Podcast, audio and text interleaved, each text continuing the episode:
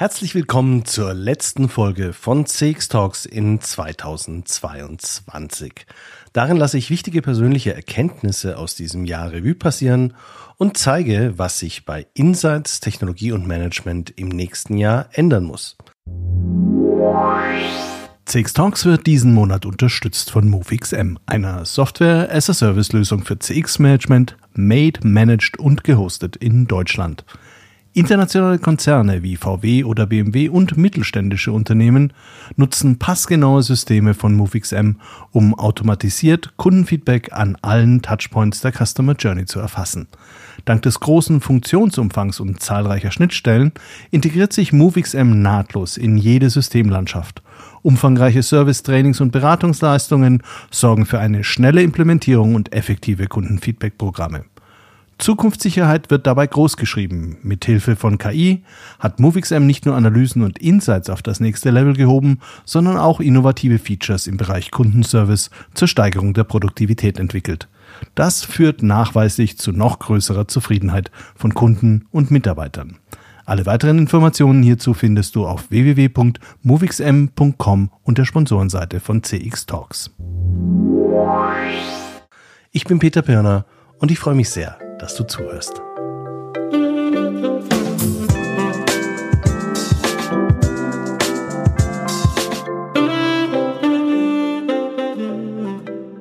Es ist kurz vor Weihnachten und ein weiteres ereignisreiches Jahr nähert sich dem Ende nach zwei Corona-Wintern dieses Jahr zum ersten Mal wieder ohne Maske auf den Weihnachtsmarkt gegangen, in die Gastronomie, zuvor auf Veranstaltungen, viele Menschen nach zwei Jahren persönlich wieder getroffen oder alte LinkedIn-Bekannte zum ersten Mal persönlich getroffen, Hände geschüttelt, sich umarmt. Schön war das. Gleichzeitig ist die Welt in Unruhe. Ein sinnloser, menschenverachtender Krieg in der Ukraine, der mich einfach sprachlos lässt – Chinesen auf der Straße, die sich nicht mehr gefallen lassen wollen, in ihre Häuser, Fabriken oder Möbelhäuser wie Ikea zu Quarantänezwecken eingesperrt zu werden. Von der globalen Erwärmung will ich gar nicht erst anfangen. Die Märkte sind unruhig, Lieferketten brechen weg, Energiekosten machen die Produktion teuer, die Inflation die Konsumenten zurückhaltend. Unruhige Zeiten für wahr. Und ich rede jetzt über die Bedeutung von Customer Experience Management, ja, denn gerade wegen all dieser Unsicherheiten müssen wir auf Kunden und Mitarbeiter besonders hören.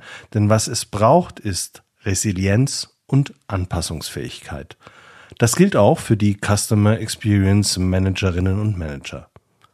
Ich habe kürzlich in einer Keynote über die Notwendigkeit gesprochen, dass CX-Management in 2023 erwachsen werden muss. Auch wenn ich bestimmt vielen CX-Professionals damit Unrecht tue, so möchte ich das als liebevoll gemeinten Fingerzeig verstanden wissen. Denn ich treffe immer wieder auf Menschen, die es sich in ihrer vermeintlichen CX-Komfortzone eingerichtet haben. Sie referieren routiniert über die Notwendigkeit, Kundenfeedback systematisch zu erheben. Sie setzen NPS, Customer Effort Score oder andere KPIs souverän an der richtigen Stelle ein. Sie haben ein professionelles Voice of the Customer System und analysieren Texte mit Artificial Intelligence. Budgets waren dafür ausreichend freigegeben. Aber sie haben das Gefühl, dass ihre Erkenntnisse von anderen Abteilungen nicht ausreichend genutzt werden, dass die Probleme, so offensichtlich sie auf dem Tisch liegen, nicht angegangen werden. Sie haben keinen Durchgriff und deshalb sind viele, die mit hoher Motivation gestartet sind, etwas resigniert und ruhig geworden. Die Luft ist raus, die Systeme laufen vor sich hin und was jetzt? Was jetzt? Gerade jetzt heißt es mit Energie durchstarten. Die Budgets werden in 2023 sicher nicht erhöht. Der Informationsbedarf steigt aber, weil sich ja das Konsumentenverhalten ändert. Und weil sich die Lieferketten ändern, muss auch das Angebot vieler Unternehmen angepasst werden. Andere Qualitäten oder Verfügbarkeiten ganzer Warengruppen. Der Customer Service wird sich ganz neuen und vielleicht zahlreicheren Anfragen stellen müssen, weil die Dinge eben nicht mehr so laufen, wie man es gewohnt war. Oder hättest du gedacht, dass uns vor Weihnachten Hustensaft für Kinder knapp wird? Das sind die Nachbarabteilungen im Einkauf, Logistik und Produktentwicklung sicher gut unter Strom. Und die CX-Manager und Managerinnen? Sie könnten sich genau jetzt besonders nützlich machen. Zuallererst in der kritischen Analyse der implementierten Systeme. Stimmt die Customer Journey noch? Bilden wir wirklich alle relevanten Schnittstellen zum Kunden ab, wo das Unternehmen überhaupt einen Unterschied machen kann? Oder bleiben wir stur, konsistent und fragen weiter erbarmungslos am beliebten Touchpoint X jeden 20. Kunden, obwohl sich hier seit drei Jahren nichts negativ verändert hat? Ebenso wichtig ist mir, dass man überprüft, welche Prozessdaten ein Kundenfeedback ersetzen könnten. Wenn ich weiß, welche Antwortzeit welche Zufriedenheit auslöst und ich diese intern mit Prozessdaten abbilden kann, dann muss ich doch keinen Kunden fragen sondern kann Prozesse beobachten. Das ist dann auch gleich eine super Qualitätskontrolle. Und die Ressourcen für dieses Kundenfeedback kann man dann gezielt für Neuentwicklungen oder Anpassungen von Services nutzen. Die kontinuierliche Verbesserung des Bestehenden im Sinne des Kunden. Japanische Managementmethoden sind gerade mit dem geduldigen immer wieder verbessern sehr erfolgreich. Kaizen. Das ist auch notwendig. Werte Erwartungen, Bedürfnisse von Kunden ändern sich.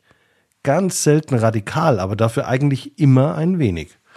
Deshalb ist es ja so wichtig, am Puls der wichtigsten Zielgruppen zu sein. Wer ist das überhaupt? Und sind unsere vermeintlich wichtigsten Zielgruppen profitabel? Könnte man sie profitabler machen, indem man die Produkte noch besser an das anpasst, was sie wirklich wollen? Manchmal ist übrigens auch weniger mehr. Ohne Verständnis über die eigenen Zielgruppen geht es nicht. Sie muss greifbar bleiben, auch jenseits der vielen kleinen Interaktionen, die wir in digitalen Prozessen ja schon relativ gut, zumindest theoretisch, für die Zielpersonen optimieren können. Personalisierung und Hyperpersonalisierung. Dies hilft allerdings nicht dabei, die Erwartungshaltung zu kennen. Zum Beispiel zu Interaktionen und Touchpoints, die noch gar nicht angeboten werden, außer vielleicht vom Wettbewerber oder in einer anderen Industrie. Die digitale Transformation von Unternehmen muss meines Erachtens ungebremst weitergehen. Schon allein deshalb, weil der Fachkräftemangel effizientere Prozesse mit weniger menschlichem Arbeitsansatz erforderlich macht. Meine private Krankenversicherung wickelt heute Abrechnungen in zwei Tagen ab. Und wir diskutieren wirklich nur die Zweifelsfälle. Noch vor fünf Jahren habe ich drei Wochen gewartet. Automatisierte Dunkelverarbeitung nennt man das. Und KI hilft, Dokumente zu scannen, zu prüfen, mit Vorschriften abzugleichen, zu dokumentieren und auch Betrug aufzudecken. Um technisch eine digitale Transformation hinzubekommen, benötigen wir allerdings nicht immer nur mehr und mehr Tools, sondern in erster Linie saubere Daten im Unternehmen. First-Party-Data, also die eigenen Daten, sind heute im Fokus weil man Third-Party und Second-Party-Data ja kaum mehr nutzen darf. Die eigenen Kundendaten müssen strukturiert und optimal zugänglich sein. Dazu muss man in den meisten Unternehmen aber noch massiv in Altbeständen ausmisten. Da darf man ruhig auch in den unterschiedlichen Silos nachschauen. Vertrieb, Marketing und Kundenservice. Das konsequente Veredeln der eigenen Daten mahnt Ralf Strauß in seinem Marketing Tech Monitor schon lange immer wieder an. Man müsste halt mal damit anfangen. Einer sollte schon mal loslegen. Auf geht's. Und bei der Gelegenheit könnte man sich sicher auch den Tech-Stack anschauen. Nicht selten ist aus dem modernen Application Ecosystem ein relativ übersäuerter Binnensee geworden, in dem sich viel zu viele überflüssige Spezialapplikationen unter der Oberfläche die IT-Ressourcen gegenseitig wegfressen. Eine saubere IT-Architektur, ein schlanker, effizienter Marketing-Tech-Stack helfen, schlagkräftiger auf Veränderungen einzugehen. Im Managementbereich sind mir zwei Dinge für 2023 besonders wichtig. Wir müssen die Verantwortlichkeiten für CX klar lösen und die dann Verantwortlichen ausreichend ausbilden und unterstützen. In gleich mehreren Kundenprojekten bin ich dieses Jahr auf ungelöste Governance-Strukturen gestoßen. In einigen Fällen war man sich dessen bewusst, in anderen musste man das erst deutlich machen. Wie viel Macht soll CX-Management oder der Kunde im Unternehmen wirklich haben? Ein Customer Journey Manager oder eine Managerin, die einsam über Bereiche hinweg optimieren soll, ist doch in den meisten Fällen zum Scheitern verurteilt. Unwillige Bereichsleiter lassen sie im Karrierekampf einfach aushungern. Deshalb braucht es Backing von ganz oben und glasklare Spielregeln für die notwendigen Entscheidungsprozesse. Das nennt man Governance-Strukturen im Management-Sprech. Ohne geht's nicht. Denn sonst passiert nichts. Wo keiner entscheiden kann, herrscht Stillstand. Müssen Governance-Modelle perfekt sein? Nein, aber klar. Und sie müssen sich der Unternehmensrealität anpassen. Diese wird von Personen in Leitungsfunktionen geprägt. Muss ein Chief Experience Officer, ein CXO dazugehören? In den USA ist das laut Gartner in großen Unternehmen weitgehend der Fall. In kleineren sicher genauso wenig wie hier. Am Ende ist es ohnehin die Verantwortung des CEO, dass das Unternehmen am Markt optimale Kundenangebote liefert. Und warten auf den CXO ist keine Option. Lieber erstmal mit den vorhandenen CX-Managerinnen und Customer Journey Managern loslegen. Dabei darf man eins nicht vergessen. CX-Verantwortliche müssen ein unglaublich breites Wissen und Verständnis mitbringen. Für Technologie, für Prozesse, für Forschungsmethoden, für Managementmethoden und dabei hochgradig empathisch, teamfähig und durchsetzungsstark sein. All das braucht es meiner Meinung nach, um als CX-Manager oder Managerin erfolgreich sein zu können. Eigentlich ziemlich wertvolle Mitarbeiter, die man für richtig betriebenes CX-Management einsetzt. Besondere Menschen, die wissen, dass sie dazulernen müssen und das gerne tun, die oft gut erkennen können, was ihnen im Augenblick gerade an Wissen fehlt. Das sind meist nicht die klassischen CX-Methoden wie Journey Mapping oder Personas. Viel Fachwissen erwerben sie dank ihrer Kollegen in den Fachbereichen. Neben On-the-Job-Learning nutzen aber immer mehr CX-Manager die verschiedensten Weiterbildungsangebote. Im ICEM führen wir mittlerweile wegen des großen Interesses zweimal im Jahr eine Basisschulung im Rahmen der CX-Weiterbildung durch. Acht Tage, vier Module. Daneben gibt es spezifischere Angebote für Firmen. Oder man lässt sich im Rahmen eines individuellen Coachings bzw. Mentorings eine Zeit lang begleiten. Wenn die Situation intern gerade besonders unübersichtlich oder im Umbruch ist, da wird dann nicht nur am fachlichen, sondern auch an den persönlichen Stärken und Schwächen gearbeitet. Manchmal kann man als CX-Manager seine Rolle in Umbruchphasen neu definieren und eben optimal auf die eigenen Stärken zuschneiden. Das berühmte Window of Opportunities. Und schließlich gibt es kostenfreie Angebote wie CX Talks, den Podcast und CX Talks TV, den Videokanal. Ab Januar 2023 mache ich CX Talks jetzt im vierten Jahr. Für all die fantastischen, tollen CX Professionals da draußen, die sich informieren und inspirieren lassen wollen. Bislang schon über 33.000 Mal. Und wenn ich ganz ehrlich bin, mache ich CX Talks auch für mich. Denn ich mache diesen Podcast wirklich gerne und lerne selbst mit jedem Gast jede Menge dazu. Ich bin sehr dankbar dafür, dass ich all diese wunderbaren, klugen und unterhaltsamen Menschen befragen durfte. Vielen Dank für eure Offenheit.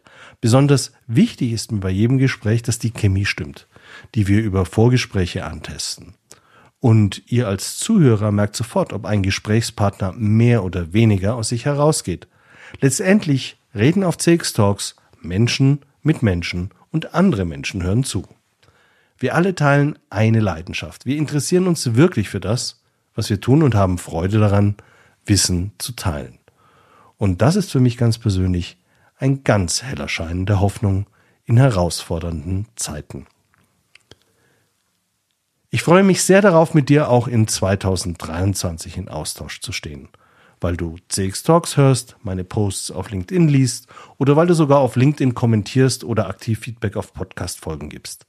Die ersten beiden Folgen im Januar stehen übrigens bereits. Am 10. Januar starten wir traditionell mit den Forrester Predictions und Maxi Schmidt und 14 Tage später geht es weiter mit Anja Stolz, der CMO der R&V Versicherungen.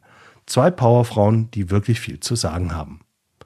Also im Zweifel den Podcast abonnieren, damit du das nicht verpasst. Und wenn du mir eine Bewertung auf Apple, Google oder Spotify Podcast hinterlässt, wäre das ein schönes Weihnachtsgeschenk. Nicht nur für mich, sondern auch für neue Hörer. Die orientieren sich nämlich stark an diesen Bewertungen. Und jetzt danke ich dir, dass ich Teil deines professionellen CX-Universums sein durfte in diesem Jahr.